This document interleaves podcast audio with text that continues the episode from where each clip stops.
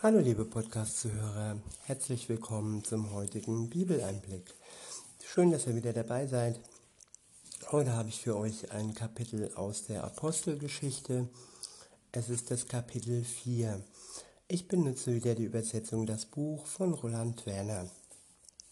Ab Vers 1 heißt es, als sie noch so zum Volk redeten, kamen die Priester und der Kommandant der Tempelwache und die Sadduzäer herbei. Sie waren voller Empörung darüber, dass Petrus und Johannes die Leute unterrichteten und ihnen verkündigten, dass durch Jesus die Auferstehung der Toten Wirklichkeit geworden ist. Und dann ergriffen sie sie und warfen sie ins Gefängnis. Bis zum nächsten Morgen, denn es war inzwischen schon Abend geworden. Doch viele von den Leuten, die die Botschaft gehört hatten, setzten ihr Vertrauen auf Jesus. Die einen hören und vergessen wieder, verdrängen, die anderen hören und setzen ihr Vertrauen auf Jesus. So auch die Zuhörer von den genannten Leuten. Ich kann mir Namen so schlecht merken. Es war ähm, Petrus und Johannes. Die beiden haben den Leuten von Jesus berichtet und dass ähm, von ihm, durch ihn die Auferstehung ähm, Wirklichkeit geworden ist. Und ja, und viele hat das gestört und erbost und aufgebracht, besonders die strengen Juden. Und ja, die haben dann direkt, direkt die Tempelwache geholt und die haben dann ähm, Johannes und Paulus ins Gefängnis geworfen. Scheinbar ist bei uns noch ähm, Religionsfreiheit. In vielen Ländern ist es schon sehr viel gefährlicher. In vielen Ländern ähm, ja, kann der Tod als Strafe für das Missionieren von dem Wort Gottes, von Jesus, ähm, ja, den Menschen treffen. Aber gut, bei uns, wir können das noch äh, einigermaßen freimütig machen, auch wenn die eine oder andere Auflage wegen des ein oder anderen, ähm, äh, wegen der ein oder anderen Sache ähm, Versammlungen im Moment erschweren. Ähm, nun ja, das ist aber im Herzen und äh, im Lesen, im Hören sind wir noch nicht eingeschränkt. Weiter geht's. Es heißt, dann ergriffen sie sie und warfen sie ins Gefängnis bis zum nächsten Morgen, denn es war inzwischen schon Abend geworden. Doch viele von den Leuten, die die Botschaft gehört hatten, setzten ihr Vertrauen auf Jesus. So wuchs die Zahl der Glaubenden auf ungefähr 5000. Dann am folgenden Tag kamen die Anführer und die religiösen Leiter des Volkes und die Gesetzeslehrer in Jerusalem zusammen, außerdem auch noch die obersten Priester Hannas und Kaipas und Johannes und Alexander und alle, die es sonst noch von der Familie der obersten Priester gab. Sie stellten die beiden in die Mitte und verhörten sie. Durch welche Kraft und in welchem Namen und Auftrag habt ihr das gemacht? Der nächste Abschnitt ist überschrieben mit die Verteidigung. Ab Vers 8 heißt es, da sprach Petrus zu ihnen, erfüllt von dem heiligen Gottesgeist, ihr Regierenden und Anführer des Volkes. Wenn es so ist, dass wir heute verhört werden, weil wir einem Kranken geholfen haben und wenn die Frage im Raum steht, wodurch er gesund geworden ist, dann sei es heute euch und dem ganzen Volk Israel deutlich gesagt, dieser Mann steht hier gesund vor euch im Namen von Jesus, dem Messias, dem Mann aus Nazareth. Das ist der, den ihr am Kreuz umgebracht habt und den Gott wieder von den Toten aufgeweckt hat. Ja, er ist der Stein, der von euch, den Baumeistern, als wertlos auf die Seite geworfen wurde und der doch zum Abschlussstein wurde, an dem alles hängt. Jesus ist der Stein, der von vielen Menschen als wertlos auf die Seite geworfen wurde. Aber er ist doch zum Abschlussstein geworden, an dem alles hängt. Wenn, wenn dieser Stein entfernt würde, dann würde das ganze Haus Menschheit zusammenbrechen, weil an ihm alles hängt. Wer Jesus nicht in sein Leben aufnimmt, der hat nicht den Stein, der ihn wirklich festhält und der sein, sein Leben vor dem Zusammensturz bewahrt. Weiter heißt es, das wahre Heil findet sich in keinem anderen als ihm. Jesus ist heilsam und alleine er heilt unsere Seelen. Nichts anderes wird uns heil machen. Das wahre Heil finden wir in Jesus alleine. Ab Vers 12 heißt es, ja, nirgendwo unter dem Himmelsgewölbe kann irgendein anderer Name mit diesem verglichen werden. Nur dieser Name ist den Menschen gegeben worden. Durch ihn müssen wir gerettet werden. Ich wiederhole. Ja, nirgendwo unter dem Himmelsgewölbe kann irgendein anderer Name mit diesem verglichen werden. Nur dieser Name ist den Menschen gegeben worden. Durch ihn müssen wir gerettet werden. Wir haben den Namen Jesus und wir können ihn aussprechen, wir können ihn anrufen. Er lebt, er ist von den Toten auferstanden. Durch ihn, durch ihn haben wir die Rettung geschenkt bekommen. Der nächste Abschnitt ist überschrieben mit ratlose Reaktionen. Ab Vers 13 heißt es, sie, na, sie nahmen die unbekümmerte, freimütige Selbstverständlichkeit von Petrus und Johannes wahr.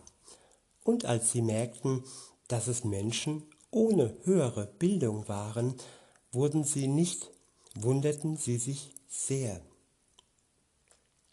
Ich wiederhole, sie nahmen die unbekümmerte, freimütige Selbstverständlichkeit von Petrus und Johannes wahr.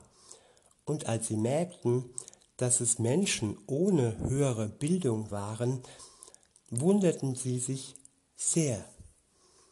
Ja, Gott gebraucht am liebsten Menschen wie du und ich.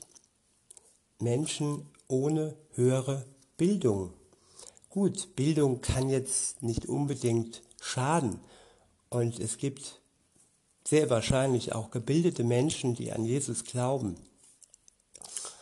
Aber um ihm zu vertrauen, um zu glauben und äh, dies wirklich ohne handfeste Beweise, sichtbare Beweise, ist es schwer, wenn man zu viel in Gänsefüßchen weiß, zu viel Wissen hat. Und aber Wissen, was ist schon Wissen? Wissenschaft. Viele wissenschaftliche Thesen wurden schon widerlegt. Und auch wenn man weiß, dass diese Theorie so oder so heißt, vielleicht ist genau diese Theorie in drei Jahren schon wieder widerlegt. Und was war dann dieses Wissen wert? Es war überhaupt nichts wert, weil es uns nur verwirrt hat. Wie gesagt, ich möchte nicht sagen, dass Wissen schädlich ist, aber wir sollten unser Wissen nicht ähm, zu viel, nicht zu viel Wert geben, sondern die Wahrheit, die einzige Wahrheit, die wir in der Bibel finden, sie ist es, die uns wirklich Ruhe schenkt, die uns Frieden gibt und die uns auch die Rettung gibt. Und Wissen alleine rettet nicht. Weiter heißt es, doch dieses eine war ihnen wohl bewusst, nämlich, dass sie beiden mit Jesus unterwegs gewesen waren. Weil sie aber da zusammen mit ihnen den Mann stehen sahen, der geheilt worden war, konnten sie nichts dagegen einwenden. So befahlen sie ihnen, aus der Mitte der Hohen Ratsversammlung hinauszugehen und berieten miteinander. Sie sagten, was können wir gegen diese Leute tun? Denn es ist ja allen Einwohnern in Jerusalem bekannt geworden, dass ein unübersehbares Wunder durch sie geschehen ist. Das können wir nicht leugnen. Aber damit diese Sache sich nicht noch mehr im Volk ausbreitet, wollen wir ihnen drohen und verbieten, ja nicht mehr zu irgendjemanden in diesem Namen zu sprechen. Im Namen Jesu zu irgendjemanden zu sprechen. Das wollten sie ihnen verbieten. Ja, Verbote, Gesetze, Drohungen und Panik und Angst, vieles versucht, ja, den Menschen daran, das Wort Gottes ähm, weiterzugeben. Es gibt im Islam das sogenannte Blasphemie, Blasphemieverbot das besagt, wenn man ähm, ja über andere Götter, über Jesus äh, redet und missioniert, ja, das ist sogar eine Todesstrafe dann. Man kann diesen Menschen umbringen. Genauso auch, wenn man die Religion wechselt, auch das ist dem Tode, ähm, wird mit dem Tode bestraft in manchen Ländern. Ja, nicht nur in islamistischen Ländern, auch in kommunistischen Ländern, überall da, wo der Kommunismus stark ist. Und ja, weit müssen wir nicht schauen. Immer mehr wird ja das Christentum unterdrückt, verwässert. Und ja, wenn ich so sehe, die evangelische Kirche, was die so macht, äh, mit dem Evangelium hat das oftmals nicht mehr allzu viel zu tun. Nun ja, weiter geht es dann. Ab Vers 18 heißt es, dann riefen sie sie wieder herein und gaben ihnen den Befehl, sich auf keinen Fall mehr im Namen von Jesus zu äußern oder zu unterrichten. Doch Petrus und Johannes erwiderten, ob es recht ist, vor Gott, euch mehr zu gehorchen als ihm, Gott, das solltet ihr selber beurteilen. Ich wiederhole. Doch Petrus und Johannes erwiderten, ob es recht, ob es recht ist vor Gott, euch mehr zu gehorchen als ihm, Gott, das solltet ihr selbst beurteilen. Man könnte fast sagen, das war richtig diplomatisch ausgedrückt. Es war sehr, sehr schlau und ich denke, sie hatten ja auch die ähm, Soufflöse, den Soufflöseur, wie sagt man, sie hatten den Heiligen Geist, sie hatten Gott in sich, ähm, der ihnen die richtigen Worte gegeben hat. Und so ist es auch heute noch, wenn, wenn wir Christen unterwegs sind mit Gott, dann schenkt er uns die richtigen Worte, uns zu verteidigen. Und das waren solche schlauen Worte. Ich wiederhole es nochmal. Ob es recht ist vor Gott, euch mehr zu gehorchen als ihm, Gott, das solltet ihr selbst beurteilen. die Worte drücken eigentlich ganz klar aus, ähm, dass sie sich nicht den Mund verbieten lassen. Aber sie äh, sagen ganz schlau, ja, beurteilt das doch selbst, ob, ähm, ob es recht ist vor Gott, dass ich euch mehr gehorche oder dass ich Gott mehr gehorche. Und nun ja, ich fand's schlau. Und so ist eben Gott, er ist sehr schlau. Weiter heißt es, es ist für uns einfach unmöglich, nicht von dem zu sprechen, was wir gesehen und gehört haben. Irgendwo anders steht, ich schäme mich des Evangeliums nicht. Wenn ich doch diesen Schatz mit mir herumtrage im Herzen, im Sinn, im Kopf, und wenn ich all die Erinnerungen gemacht habe mit Gott, dass er mich liebt, dass er mich ausrüstet, dass er mir Kraft schenkt, dass er mir Menschen auf den Weg äh, äh, gebracht hat, die mich unterstützt haben und dass er mich befähigt hat, anderen Menschen eine Unterstützung zu sein. Das ist ein Leben mit einem Schatz. Und diesen Schatz kann ich doch nicht verstecken, den kann ich doch nicht zu Hause lassen und nicht über diesen wunderbaren Schatz reden. Das kann mir keiner verbieten. Und so war es auch bei Paulus und Johannes. Ich wiederhole nochmal den letzten Vers. Es ist für uns einfach unmöglich, nicht von dem zu sprechen, was wir gesehen und gehört haben. Doch sie bedrohten die beiden noch mehr und ließen sie dann gehen, weil sie wegen des Volkes keine Möglichkeit sahen, sie zu bestrafen.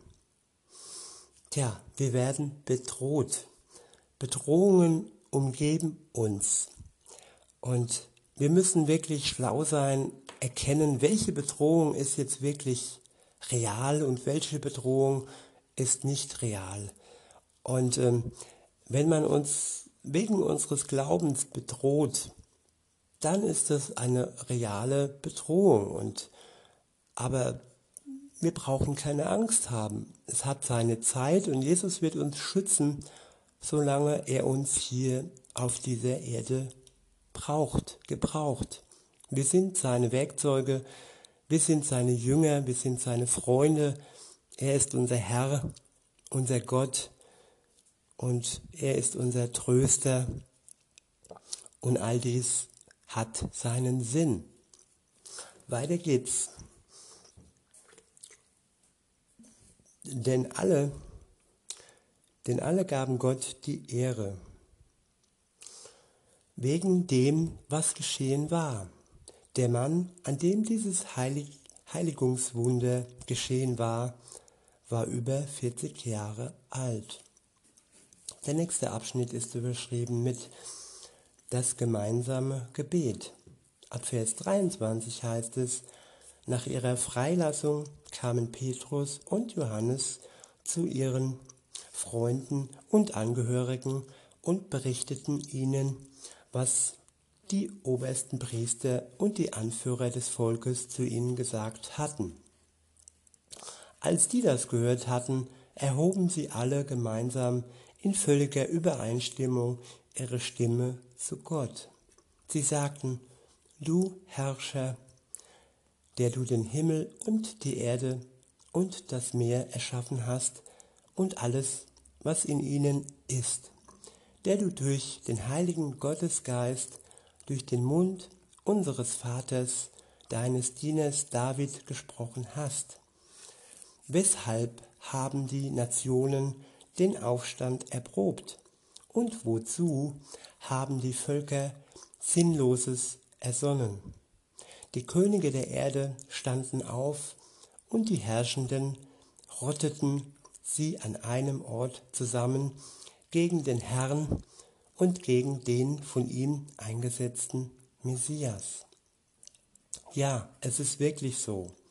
Sie haben sich in dieser Stadt zusammengerottet gegen deinen heiligen Diener Jesus, den du zum König gesalbt hast. Das haben sie getan. Herodes und Pontius Pilatus zusammen mit Leuten aus nichtjüdischen Völkern und auch aus den Volksstämmen von Israel. Und doch konnten sie nur genau das tun, was deine Hand und dein Ratschluss schon vor langer Zeit vorherbestimmt hatten. Ja, sie dachten wirklich, sie hätten Jesus besiegt. Sie dachten wirklich, sie hätten dem ein für alle Mal ähm, ein Ende gesetzt. Aber, edgy badge, könnte man sagen, sie haben eigentlich genau das herbeigeführt, was Gott schon lange geplant hat, nämlich dass sein Sohn für die Menschheit, für uns alle, für mich, für dich gestorben ist, damit wir erlöst leben können, damit unsere Schuld durch ihn gesühnt wurde, wird und dass wir das in Anspruch nehmen können. Weiter heißt es, und jetzt, Herr, schau doch auf ihre Drohgebärden und gib deinen Dienern, dass sie mit großer Zuversicht deine Botschaft weitersagen können. Ja, in Stunden der Angst, in Stunden der Verfolgung kann man wirklich so persönlich zu Gott beten. Ich wiederhole diese Worte nochmal.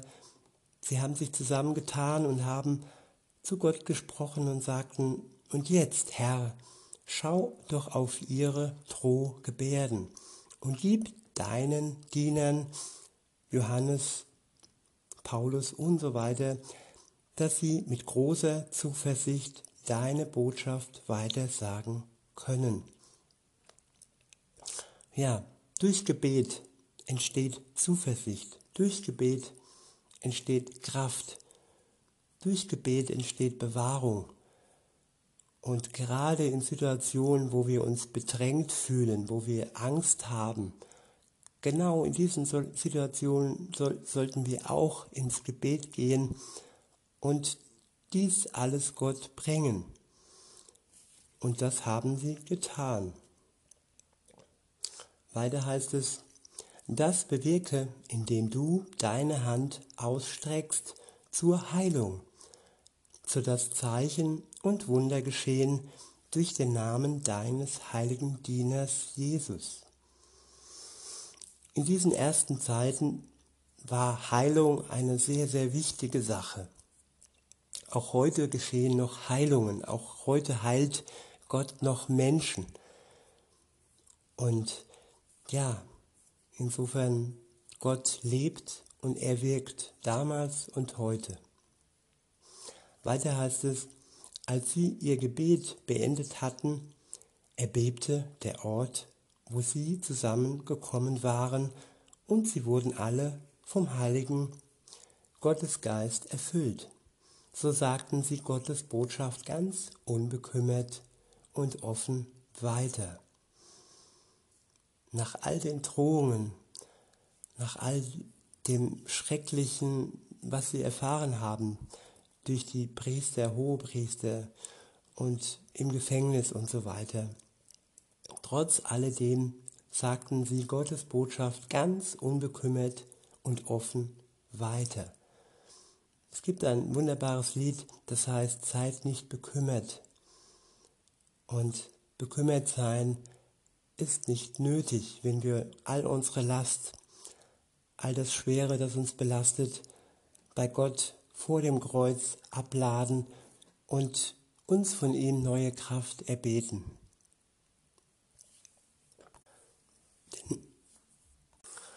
Bei diesen Versen möchte ich es für heute belassen. Das soll wirklich die Überschrift dieses täglichen Bibeleinblick sein. Seid nicht bekümmert.